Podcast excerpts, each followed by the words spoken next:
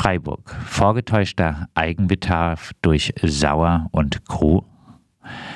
Die Viere Bahnhof GBR, unter anderem aus Sauer und Uwe Kleiner von der Südwestdeutschen Bauunion, klagt gegen einen Mieter einer Wohnung am Viere Bahnhof auf Eigenbedarf und will die Zwangsräumung durchsetzen.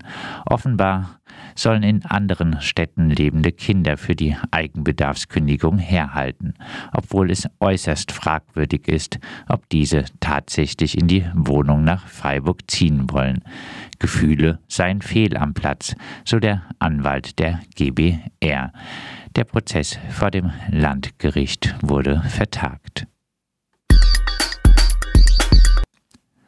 Freiburg. Protest gegen Zwangsräumung. Im März fand eine Protestkundgebung gegen die drohende Zwangsräumung von einer neunköpfigen Familie aus der Escholzstraße inmitten der Corona-Pandemie statt. Der dreimonatige Aufschub durch Sauer ist als kleiner Erfolg des öffentlichen Drucks zu werten.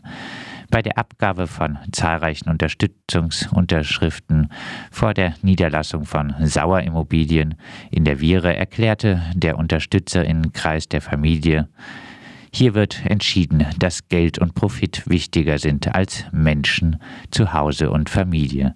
Dieses Vorgehen wird von der Zivilgesellschaft nicht länger toleriert werden. Soziale Durchmischung gleich Verdrängung. Am Housing Action Day 2021 zog der Recht auf Stadt-Stadtteilspaziergang durch Weingarten und kritisierte Verdrängung durch das Konzept der sozialen Durchmischung. Zum Beispiel durch die Freiburger Stadtbau bei der geplanten Privatisierung in der Sulzburger Straße. Als Vorbild dient das Hochhaus Binzengrün 34, wo keine Mietpartei, die oftmals jahrzehntelang dort gewohnt hatten, nach der Umwandlung in Eigentumswohnungen zurückkehren konnte. Erklärt wurde beim Stadtteilspaziergang auch, dass die AfD keine Partei für MieterInnen sein kann, weil ihre Forderungen die von Immobilienkonzernen sind oder dass Vernetzung hilft, zum Beispiel um Vonovia zur Sanierung ihrer von Legionellen befallenen Häuser im Augener Weg zu bewegen. An die Stadtbau lautete die klare Forderung, konzentriert euch auf den sozialen Wohnungsbau und verhaltet euch nicht wie ein profitorientiertes Unternehmen. Freiburg Baumbesetzung für Klimagerechtigkeit. Die Aktionsgruppe Magisches Baumhaus hat Ende März Bäume vor dem Rathaus im Stüdinger besetzt. Ihr Anliegen Klimagerechtigkeit muss in jeder Entscheidung der Stadt berücksichtigt werden. Das sei bisher nicht der Fall. Unter anderem kritisierten sie die hohe Zahl an Baumfällungen für den neuen Stadtteil Dietenbach. Freiburg. Stadtverwaltung toleriert Gehwegparken.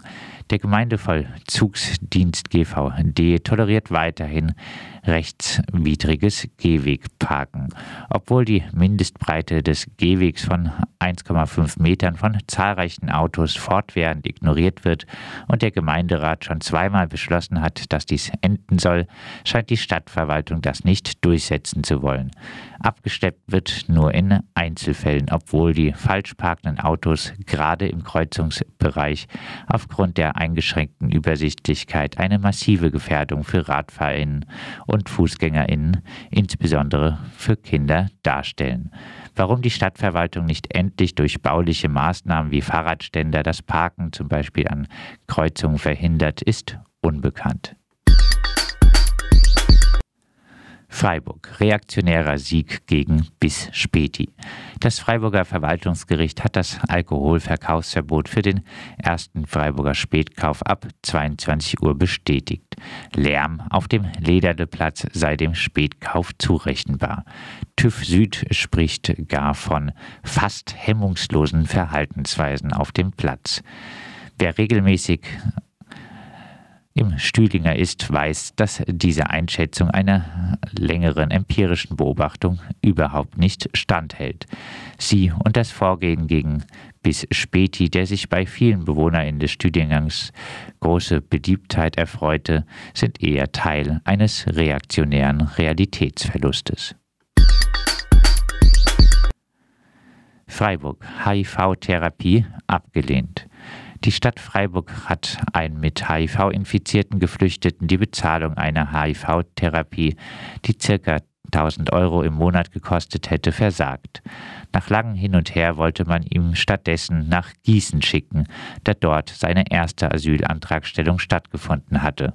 Für die Zugfahrt inmitten der Corona-Pandemie war er aber viel zu krank. Mohammed B. starb, nachdem es bei der Behandlung in der Uniklinik zu Komplikationen gekommen war.